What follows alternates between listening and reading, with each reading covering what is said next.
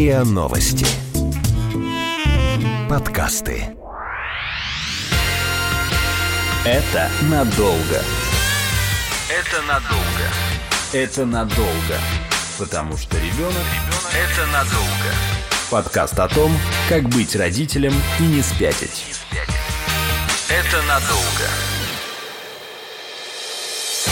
Привет, с вами подкаст «Это надолго», подкаст о том, как быть родителем и не спятить. Здесь мы ищем ответы на самые трудные вопросы о рождении и воспитании детей. Привет, я Лина. Детей у меня как раз-таки пока нет, но я очень хочу разобраться в этой теме. Я здесь, чтобы задавать наивные и местами глупые вопросы. Я Настя, я журналист, мама семилетнего Миши, основатель проекта информационной и психологической поддержки родителей Family 3. За 7 лет я нашла кое-какие ответы, зато появились новые вопросы. Все считают детство такой порой, когда ну, человек не подвержен стрессу стрессу. Беззаботное детство, дети, которые бегают э, по улице, постоянно веселые, улыбаются, радуются. Но ведь дети, они точно так же подвержены стрессам, как и взрослые. Это просто нам, взрослым, таким большим людям, кажется, что у детей не может быть стрессов. Это ты так думаешь, потому что детей еще нет. Если бы у тебя были дети, ты сразу бы думала о карточках дома, на кубиках Зайцева, о монте и Вальдорфе и о том, не поздно ли после трех развивать своего ребенка. Поэтому очень многие дети с самого раннего детства начинают заниматься, и в том числе заниматься академическим образованием, иногда даже не по возрасту, не, несоразмерно. И я думаю, что, к сожалению, сегодня вопрос стресса у детей, он может возникать очень-очень рано. Но я предлагаю спросить э, об этом у специалиста. У нас сегодня в гостях психофизиолог, директор Института возрастной физиологии Марьяна Михайловна Безруких. Здравствуйте. Здравствуйте. Добрый день.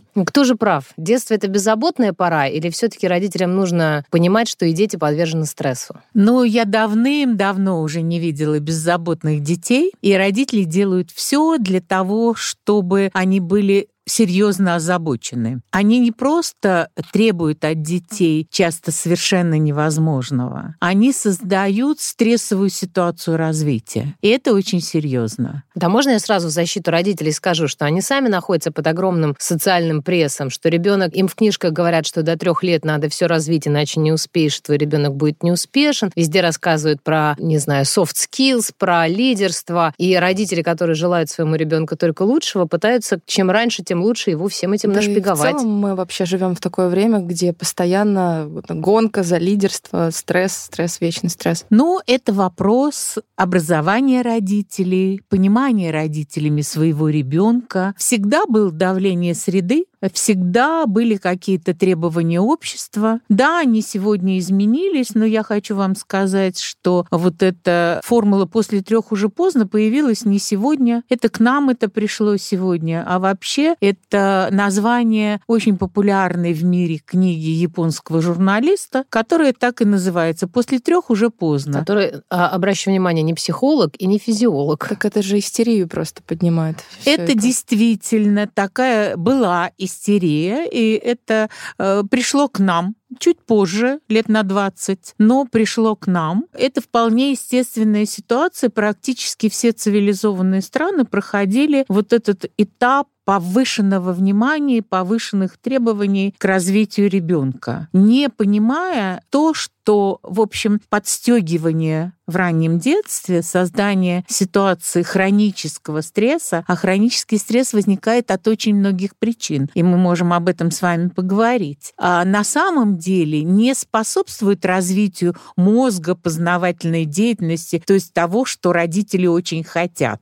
а наоборот тормозит развитие, потому что хронический стресс, а я еще раз повторю, есть масса причин, которые действуют сегодня, завтра, послезавтра, утром, днем, вечером. Все это складывается, аккумулируется, как говорят специалисты. И вот эти стрессовые ситуации, они могут э, оказывать неблагоприятное влияние на развитие мозга и познавательной деятельности. Собственно, родители и хотят, чтобы ребенок развивался быстрее, быстрее читал, читал, быстрее писал, быстрее научился считать до 100 или до 1000, или, как сегодня модно, на счетах абакус. Вот это называется ментальная арифметика. А на самом деле возможности ребенка за последние лет 50 возьмем, практически не изменились. Ресурс мозга не изменился. Здоровее наши дети не стали. И поэтому вот эта система неадекватных требований, я даже не говорю повышенных, а неадекватных. Потому что вот эта формула больше трех уже поздно, она не имеет под собой никаких научных оснований. Мы вообще живем во время long life learning, когда люди продолжают учиться всю свою жизнь. Но мы живем сегодня и в ситуации нейромифов. Вообще это удивительная история. Я нейрофизиолог, и я поражаюсь тому, как вообще обычные люди ну, люди с образованием, я все-таки должна это отметить. Придумывают мифы? А относятся вообще к слову мозг. Как только произносишь слово мозг, словно включается волшебная дудочка. И все готовы за тобой идти, потому что ты про мозг. А на самом деле специалистов, которые серьезно занимаются этими проблемами, серьезно занимаются проблемами возрастной физиологии, развития мозга, там, познавательной деятельности ребенка, совсем немного. И исследования показывают, показывают, что ресурс мозга до трех лет и до шести лет, и как некоторые пытаются говорить, до 12 лет, он не только не уменьшается, наоборот, этот обучающий ресурс мозга увеличивается, потому что ну, мозг развивается, и его возможности обучения мозга только увеличиваются. И вот этот миф о том, что после трех уже поздно. Фантастическая вещь была. Я была на EdCrunch и выступала как раз э, на круглом столе, где обсуждались проблемы раннего развития. И у меня есть фотографии, я стою за моей стеной. Инфографика, огромный стенд, на котором написано 85% интеллектуального потенциала, социальных навыков и еще чего-то ребенок получает в возрасте до 5 лет. А я рассказываю рядом о мифах вот раннего развития. Забавно? Нет. Это очень серьезно, потому что вот это отношение, оно определяет и требования родителей, и методики обучения, которые родители хотят использовать, и методики обучения, которые используют безграмотные педагоги. Мы сейчас как раз планируем исследование э, нейромифов у педагогов. Ну, как интересно. Это очень интересная вещь, и я уже сказала, что это вообще проблема не только нашей страны. В течение последних шести лет практически, ну, я знаю девять исследований в разных странах изучения нейромифов у педагогов. А все-таки давайте вернемся к нашим баранам, точнее, к нашим детям, точнее, к их стрессам. А что формирует стресс? И в каком возрасте вообще у ребенка можно диагностировать стресс? Вы знаете, в очень раннем возрасте есть такое уже да давнее исследование, ну, сейчас мы уже говорим, в середине прошлого века оно было проведено американскими психологами. Это реакция трехмесячных младенцев на выражение лица взрослого. Я еще раз повторю. Трехмесячных младенцев. Это исследование называется «Каменное или ледяное лицо». Вот родители, которые нас сейчас слушают, могут найти в интернете. Сейчас есть очень интересный ролик. Он так и называется «Каменное лицо». И там демонстрация вот этого исследования. Правда, младенцы не трехмесячные, а дети 8-9 примерно месяцев. А исследование состоит в следующем. Сначала взрослый, с которым больше всего общается ребенок, играет с ним так, как обычно играет. Кто-то улыбается ребенку, кто-то показывает игрушку, кто-то что-то говорит, и мы видим выражение лиц этих детей. Они улыбаются, они счастливы, они взаимодействуют э, со взрослым. А на следующем этапе экспериментатор просит родителей сделать так называемое каменное лицо. Мы, родители, страшно это любим. Строгий взгляд, а мимичное такое лицо, и смотри мне в глаза, если провинился. Вот как только родители одевают маску, то ребенок реагирует просто моментально. Не просто реагирует. Нужно видеть эту реакцию. Моментальное изменение выражения лица ребенка. Растерянность и страх. Мне даже страшно. Да. И, Кто это такой передо мной и наклонился? Дети отворачиваются, плачут, начинают двигаться, пытаются привлечь внимание. И фильм снят очень хорошо, потом возвращается лицо на лицо родителя и как светлеют лица детей. Это стресс. И вы спросили, с какого возраста? Вот вам три месяца, и это выраженная реакция на лицо взрослого. Если такая выраженная реакция на лицо взрослого, представьте себе, если взрослый кричит. Представьте про себе... это есть классная книжка про взрослый кричит, что маленькая, значит, мама закричала, разозлилась, и пингвиненка разорвало на части, и голову отнесло в, там, в Антарктиду, кошмар. крылышко туда, и потом значит, он ходил, собирал, а мама его сшила потом обратно. И на самом деле, мне кажется, это отличное э, образное выражение да, того, как переживает угу. ребенок да, э, да. родительский гнев. Да. Причем это не проходит сразу. А если ситуация в течение дня повторяется, а если она повторяется изо дня в день, Месяцами. раздраженная мама, мама в депрессии, мама себя не сдерживает, а ребенок живет в этой ситуации. Вот вам одна из причин ситуации стресса. Характер взаимодействия ребенка с мамой. Стресс все равно это же не одноразовая ситуация, он должен накопиться. А какое количество условных повторений нужно для того, чтобы можно сказать, да, вот ребенок в стрессе находится? А вы знаете, вообще стресс и разовый. Но если это один раз, когда мама действительно взорвалась, а вообще она человек нормальный, адекватный, достаточно спокойный, э, хорошо взаимодействующий с ребенком, вот этот разовый стресс, он переживается довольно просто, потому что если после стрессовой ситуации есть ситуация расслабления, то эти гормоны стресса, которые продуцирует мозг, они постепенно уходят. А вот если стресс повторяющийся, а мама в депрессии, мама раздраженная, мама э, всем недовольная, делает это постоянно. Ведь это постоянные замечания. Или я вам приведу совершенно простой пример. Ребенка в школе да, я когда... только у меня сейчас в голове прям этот образ был, потому что бесконечно в, у нас в группе поддержки Промамская бесконечно родители говорят, я не могу, это школу портит мои отношения с ребенком. Я э, пять минут, а и что, я взрываюсь. А, потому что вот начинаются домашние задания, ребенок не понимает, а для ребенка большая нагрузка, мама тоже ничего не понимает уже в этой школьной программе. И это бесконечный какой-то ад для всех участников процесса. Ну и вот если это бесконечный ад, то вот стресс накапливается. А что значит накап? Накапливаются гормоны стресса, накапливается кортизол. А как бы избыток кортизола это э, учащение сердечного ритма, учащение дыхания, нарушение деятельности центральной нервной системы. И представьте себе ребенка, который растет вот в этой ситуации. Как будто на войне все время. Кстати, война тем и сложна, потому что это хронический стресс. Собственно говоря. Интересно, а у детей после школы еще ПТСР не диагностировали ни разу? Ну, я хочу вам сказать, этот синдром э, на самом деле у всех детей, у которых мы отмечаем невроз. А, а ПТСР это посттравматическое Посттравматический, да. А на самом деле мы знаем же, что в школу приходит примерно 20% детей с пограничными нарушениями психического здоровья, а первый класс заканчивает уже 40. 40.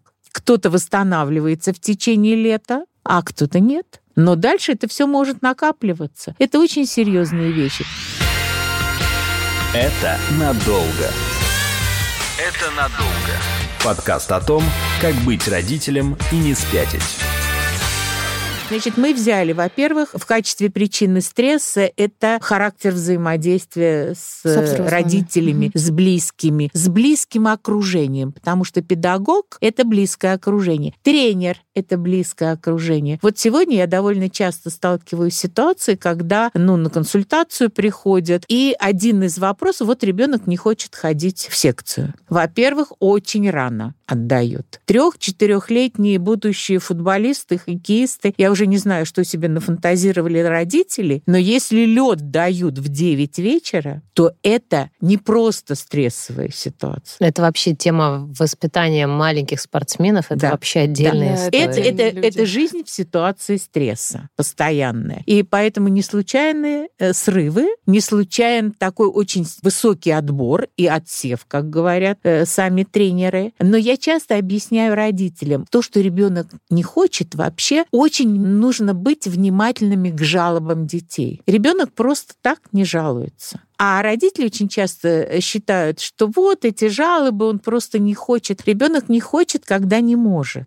потому что, в принципе, ему все интересно, особенно дошкольник. У него ненасыщаемая познавательная потребность, и он отказывается только от того, что ему не по силам. А то, что не по силам, это система неадекватных требований. То есть и это, стресс. строгий тренер, который постоянно требует от него что-то Вы знаете, кричит. это может быть строгий тренер, это может быть тренер, который не учитывает индивидуальные особенности ребенка. Ту же темповую организацию деятельности. Ему не важно, что это медлительный ребенок, что он долго включается, что он не может следить за мячом. У меня недавно были родители мальчика-теннисистов, которого они вкладывают, вкладывают и вкладывают, и говорят, ну вот еще на тренировке он что-то выдает, а как только соревнование, ну все, тогда все. А, ну, во-первых, нервная система этого ребенка не заточена под теннис, а под теннис, спорт, наверное. А, понимаете, теннис это тот вид спорта, в котором необходима постоянная концентрация внимания. Мы Там- отбирали тренера на карате, ну, на восточное единоборство для сына.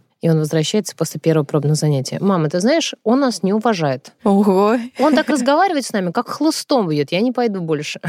Да, да. Дети очень чувствительны. Вот этот пример с каменным лицом, он показывает, насколько вообще детский организм чувствителен к окружающим взрослым. И взрослые должны очень бережно относиться к ребенку. К сожалению, в нашей жизни этого нет. Итак, это как бы второй вариант стресса, это неадекватные требования. А, но неадекватные требования бывают разными. Я вам приведу один пример. Вот то, что в нашей жизни ежедневно, ежечасно, и это не проходит. Это ситуация ограничения времени. Один из самых сильных стрессорных факторов. А как начинается день нашего ребенка? Вставай быстрее, мы опаздываем. собирайся. Одевайся быстрее, мы опаздываем. Ешь быстрее, мы Да, мы, опаздываем. по-моему, в этом, об этом говорили в цикле про подготовку к школе, что ли. Конечно. Тогда Марьяна Михайловна прислала табличку в презентации, в которой было написано, сколько времени ребенку нужно на еду, и сколько ему нужно на прогулку, и сколько ему на сон. Фактически это. Да, как- какие у него физиологические потребности там, или, по-моему, про первоклашек говорили да, тогда. мы говорили. И выяснилось, про- что кроме школьных занятий туда уже больше ничего впихнуть нельзя. Если вот эти потребности его удовлетворить, необходимые, первичные, то уже ни, ни драм-кружок, ни кружок по фото туда не поместится. Ну и в этой ситуации ребенок долго существовать не может, потому что слишком высокую цену платит его организм. А цена организма — это здоровье ребенка. И первые признаки нарушения состояния здоровья родители игнорируют, они на них не обращают внимания, они считают это капризами, потому что первые признаки вот неврозоподобного расстройства — это плохой сон, беспокойный сон, это страхи, это резкая смена настроения, ну, конечно, это капризы. В общем, как на это еще могут реагировать родители? Еще больше раздражает. А, да, они еще больше раздражаются. И нет мелочей. Я постоянно говорю о том, что во взаимодействии с ребенком нет мелочей. Стрессом может стать любая ситуация, но стрессом эта же ситуация может не быть при разумных требованиях родителей. Меня поразило, мы брали как раз, у нас сейчас идет курс Марьяны Михайловны как раз про стресс. И накануне этого курса мы брали интервью. И меня поразило, что чувствительность ребенка к одежде не, такая непереносимость. Да, Тут чешется, да, тут вот мнет, тут там ботиночек неудобен. Что это тоже может быть признаком того, что у ребенка стресс. Я могу вспомнить даже ситуацию своего детства. Я помню, как мы утром с мамой собирались в садик, и она мне говорила, надевай вот эти красненькие лосинки. А я не хотела, я протестовала, почему я должна носить эти мерзкие красные лосины. Я хочу носить другие лосины. И эта история запала мне настолько глубоко, что я помню до сих пор, хотя мне было тогда, может быть, три с половиной, может, четыре года. Это значит, что это была для вас очень такая некомфортная ситуация. Вы ее запомнили. Я помню, как когда-то моя дочь, которая тоже хотела надеть красные ботиночки и красные колготки, сказала, и что, я буду как тая красная морковка? Ну, кстати, история с э, неприятными колготками, она, мне кажется, проходит э, у всех людей. Красной нитью. Да, да. ходивших в детские сады, особенно в советское время. А вот эти вот истории истории, когда ребенка сажают за стол и говорят, ты должен съесть, пока не съешь, э, не встанешь из-за стола. Или насильно кормят некоторые родители. Это тоже стресс. Получается. Это не просто стресс, это пытка. Это пытка. Да, насильственное кормление — это пытка. И ничего, кроме отвращения к еде, это не формирует. Нарушение пищевого поведения. Это нарушение пищи... Ну, отвращение к еде — это и есть нарушение пищевого ко всей поведения. потом еде, да, в целом? Это может быть потом ко всей еде, это может быть э, выборочно к той, э, ну, и никогда в жизни потом ребенок не притронется. Не случайно э, там большой процент взрослых людей не ест кашу. Манную. Я помню, это... когда мне нужно было проскользнуть мимо преподавателя для того, чтобы она не увидела, что я сдаю эту манную кашу, которой я не притронулась. Да. Вот боль в том, что это остается э, у многих людей как такой триггер, включающий в стрессовой ситуации. Тут беда еще вот в чем. Дело в том, что наш мозг очень хорошо и лучше всего делает то, что делает чаще всего. И если мозг находится в ситуации стресса часто, тогда даже малейшие ситуации, напоминающие стресс, даст ту реакцию, которую мозг привык выдавать. Вот в чем беда. То есть мы как бы заставляем ребенка научиться жить в стрессовой ситуации. А научиться жить — это жить в постоянном напряжении. И не стоит удивляться, что так много срывов. Это же невозможная вещь. А как выглядит срыв детский? Срыв. Ну, детский срыв это прежде всего истерика. Первое это отказ, причем отказ такой с агрессией со злостью. Но а истерика, но Понимаете, истерика не самый худший вариант. Хуже, Но истерика, если... получается, снимает это напряжение с нервной системы. Нет, Нет, она не снимает напряжение. Она просто, это просто выплеск, но как вре... пробки выбило. Временно, да. Но потом все вылетает. Все проблемы, они выскочат вслед за этой пробкой. А беда еще и в том, что вот э, мы не обращаем внимания на первые признаки, э, когда ребенок становится беспокойным, когда у ребенка резкая смена настроения, когда он там начинает плохо спать, плохо есть, когда появляется вот этот вот консерватизм и раздражение от там малейшего трения резиночки. А наоборот, много есть. Может ребенок в стрессе? Много есть? Угу. Да, конечно. Ну, то есть его э, изменение пищевого поведения в ту или иную сторону, да, это тоже да. на это надо А это внимание. вот та кон- сладкая конфетка, которую заедаем. Такой вариант тоже может быть. Ребенок не может остановиться, но он требует, как правило, то, чем его вознаграждали. Сладкая булочка, печенье, там чтобы баланс конфеты. вот этот вернуть. Да, да. Это, ну, это все неблагополучие в состоянии ребенка. Родители должны уметь наблюдать за ребенком, уметь видеть изменения. Это очень важно. Понимать, какие изменения неблагоприятны, и искать тогда причину. Особенно, говорят, стоит обратить внимание. Ну, как бы понятно, что всем родителям эта рекомендация важна, но у подростков это может еще быть границей между жизнью и смертью. И поэтому родителям подростков надо в 25 раз быть внимательнее вот к этим признакам нарушения сна, пищевого поведения, потому что для подростков это тоже и про стресс, и, наверное, про депрессию. Вы совершенно правы. Дело в том, что организм подростка тратит очень много ресурсов и сил на ту гормональную перестройку, которая происходит в его организме. А в это время нарушаются некоторые познавательные процессы. Почти все родители жалуются на детей пятого и шестого класса скатился на тройки. Ну или там куда-то еще скатился. На самом деле вот так какой когнитивный ресурс ребенка-подростка реально снижается. Ухудшаются его возможности памяти, внимания, организации действий. То есть ему труднее учиться. А нагрузку никто не дифференцирует. Наоборот, она очень растет. Она становится более разнообразной, потому что предметное обучение в пятом классе, разные учителя. Я часто родителям объясняю, представьте себе, что вам каждые 45 минут нужно будет переключаться на другого начальника, на другие требования, на другой темп речи, на другие условия работы. Вы справитесь? От ребенка это требует. Шесть уроков, семь уроков. Я не говорю о перегрузке в часах, А внутри этих часов чрезвычайное напряжение, потому что даже общение с шестью разными людьми каждые 45 минут, которые от тебя чего-то хотят, и не просто хотят. Потом. Понимаете, это тяжелейшая вообще ситуация. Я уже не говорю о содержании того, что они должны выучить. Нет, это давайте опустим. Мы прямо сейчас тут разрыдаемся все вместе. Это надолго. Это надолго. Подкаст о том, как быть родителем и не спятить.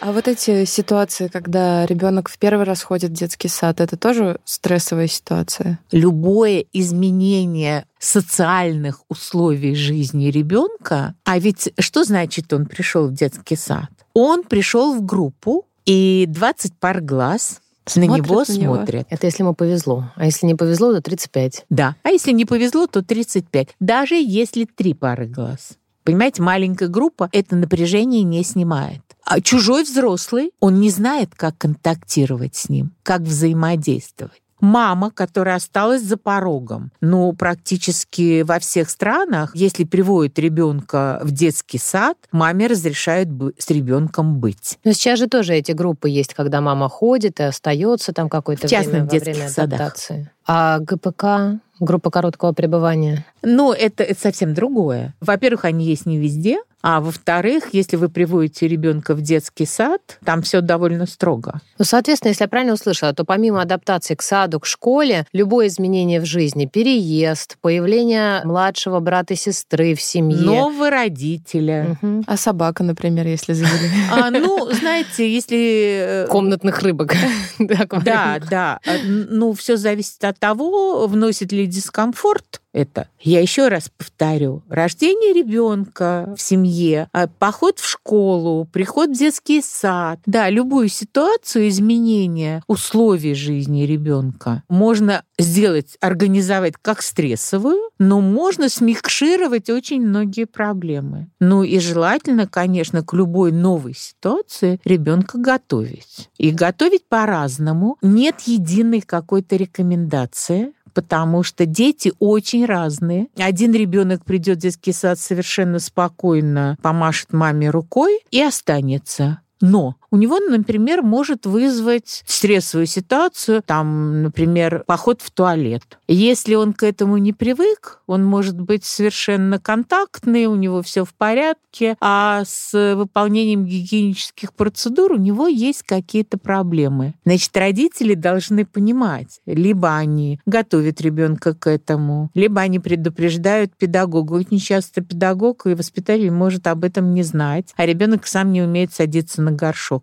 Такое тоже бывает вот учесть все нюансы развития ребенка, особенности ребенка и подготовить его. Мы вчера обсуждали вот эту проблему рождения братика или сестрички. Это стрессовая ситуация? Да, это может быть тяжелейшей стрессовой ситуацией, если ребенка не подготовили, если не учли особенности ребенка. Потому что если ребенок очень чувствительный, при этом он рос с мамой, он не ходил в детский сад, он не отрывал оторвался от маминой юбки. Его не подготовили к тому, что он будет не один, и все внимание будет не ему. Да, это может стать стрессовой ситуацией. Я несколько дней тому назад разговаривала со своей коллегой, э, у которой родился второй ребенок, маленький сын, и я спросила, а как реагирует на это дочка? Ей 7 лет, она пошла в этом году в первый класс, и мама сказала, сложно. Хотя это очень опытный педагог, психолог, она готовила ребенка,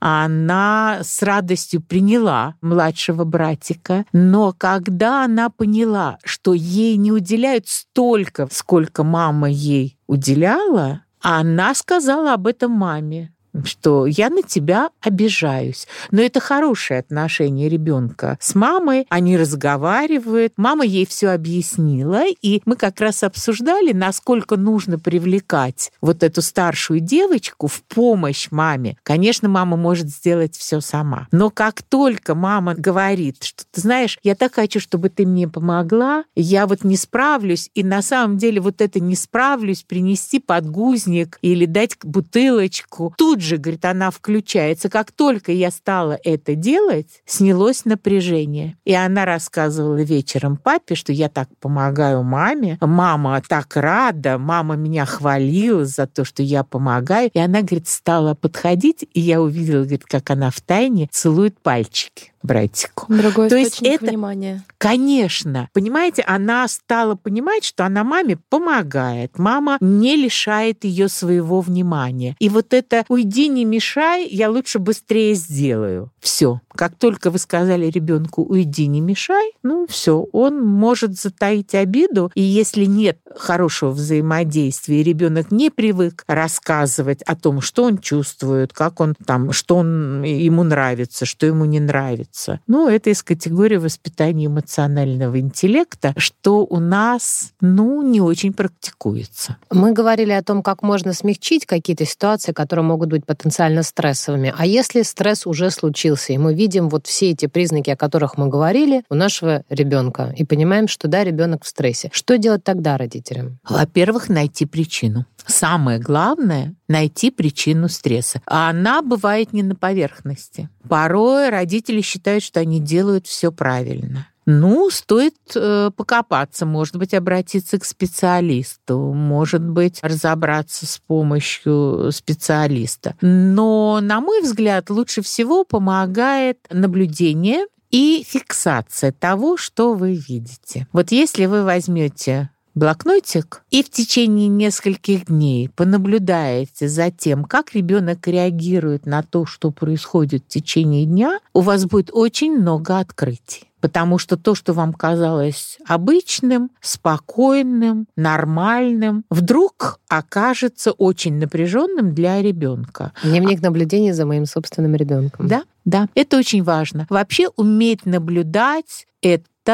технология. Но это научный метод, который да. используется. Да, конечно, им пользуются педагоги, экологи. И, в общем-то, но родитель должен уметь это делать. Он должен уметь видеть вновь появившиеся какие-то изменения в поведении ребенка. А дальше что? Вот он увидел. И, предположим, исключить нашел причину. Причину ее нужно исключать. Конечно.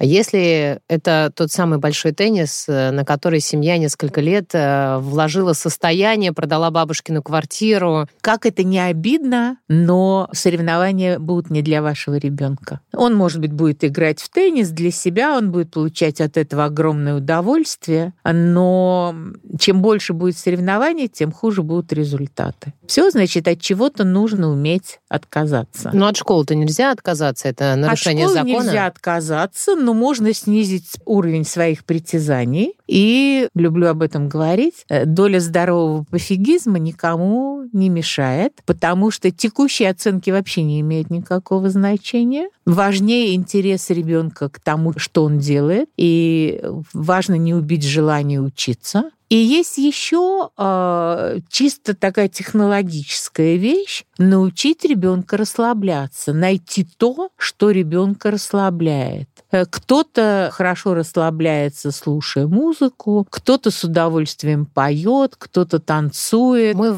под душ залезает. Да. Залезает и сидит. Говорит, я мам пошел. Прям он прям так и да. говорит, я пошел расслабляться. Да, да. да. А есть э, такие очень симпатичные упражнения для маленьких детей. А для тех, кто постарше, я считаю, что это то, чем должен владеть вообще каждый человек в эпоху а, бесконечного цитнота и функционального напряжения, это аутотренинг. А, есть сейчас, кстати, очень много таких простых и классных медитативных техник для, да? для маленьких. Мы, например, любим цветной камушек. Да? Когда ребенок закрывает глаза, ему кладешь на лоб э, какой-нибудь камешек и дальше спрашиваешь, какого он цвета. И он придумывает, какого он цвета. И дальше этот цвет, он цветом он окрашивает там ручки, ножки. И так ребенок начинает чувствовать и то, что происходит с его телом, и чувствовать, где у него спинка устала, ручка устала, ножка устала. И учится владеть своим вниманием одновременно одновременно и в то же время расслабляться. А я должна вам сказать, что медитативные техники, они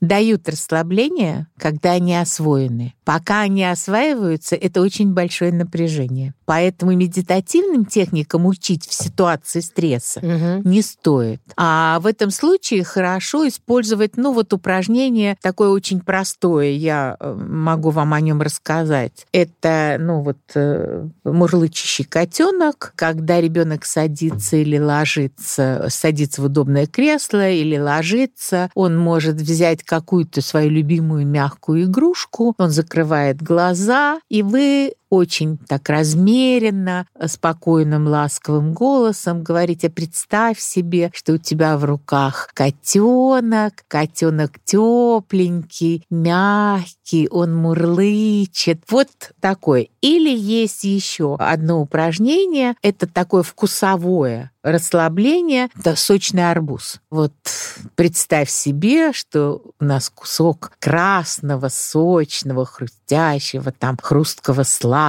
арбуза. Ты берешь большой-большой кусок из самой серединки, и он у тебя во рту и сладко. Слюнки потекли. Да, да, да, да, да. Вот, вот это вот потекли слюнки. Это ну, с какого возраста можно начинать? А, дошкольники вполне, младшие школьники прекрасно. Ну, то есть с трех, наверное. В три еще нет. В три саморегуляция еще. В три лучше отвлечь и занять ребенка чем-то интересным, что ему нравится. Ну. А у Вики Шиманской это как раз специалист по эмоциональному интеллекту. Я встречала упражнение с перышком, когда ты перышком Подуть? водишь по телу а. ребенка ребенка, и он расслабляется, и тоже можно вот там. Это только тот ребенок, который не очень чувствителен к тактильным прикосновениям.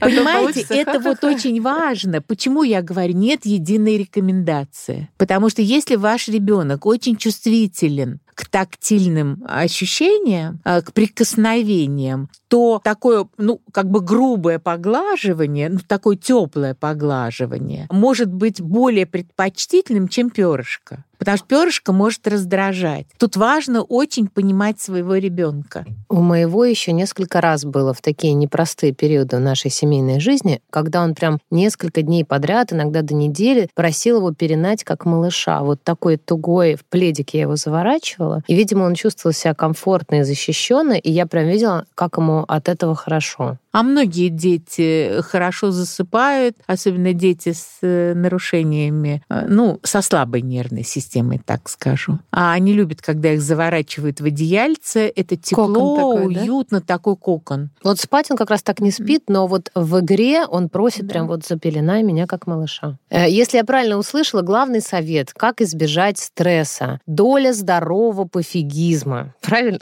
Ну, там, где вы не можете изменить ситуацию, измените отношение к ней. Это психофизиолог, директор Института возрастной физиологии Марьяна Михайловна Безруких. Спасибо большое. Спасибо. С вами подкаст «Это надолго», подкаст о том, как быть родителем и не спятить. И здесь мы ищем ответы на самые трудные вопросы о рождении и воспитании детей. Это были Лина и Настя. Пока. Пока. Это надолго. Это надолго. Подкаст о том, как быть родителем и не спятить. Это надолго. Слушайте эпизоды подкаста на сайте ria.ru в приложениях Apple Podcasts, CastBox и SoundStream. Комментируйте и делитесь с друзьями.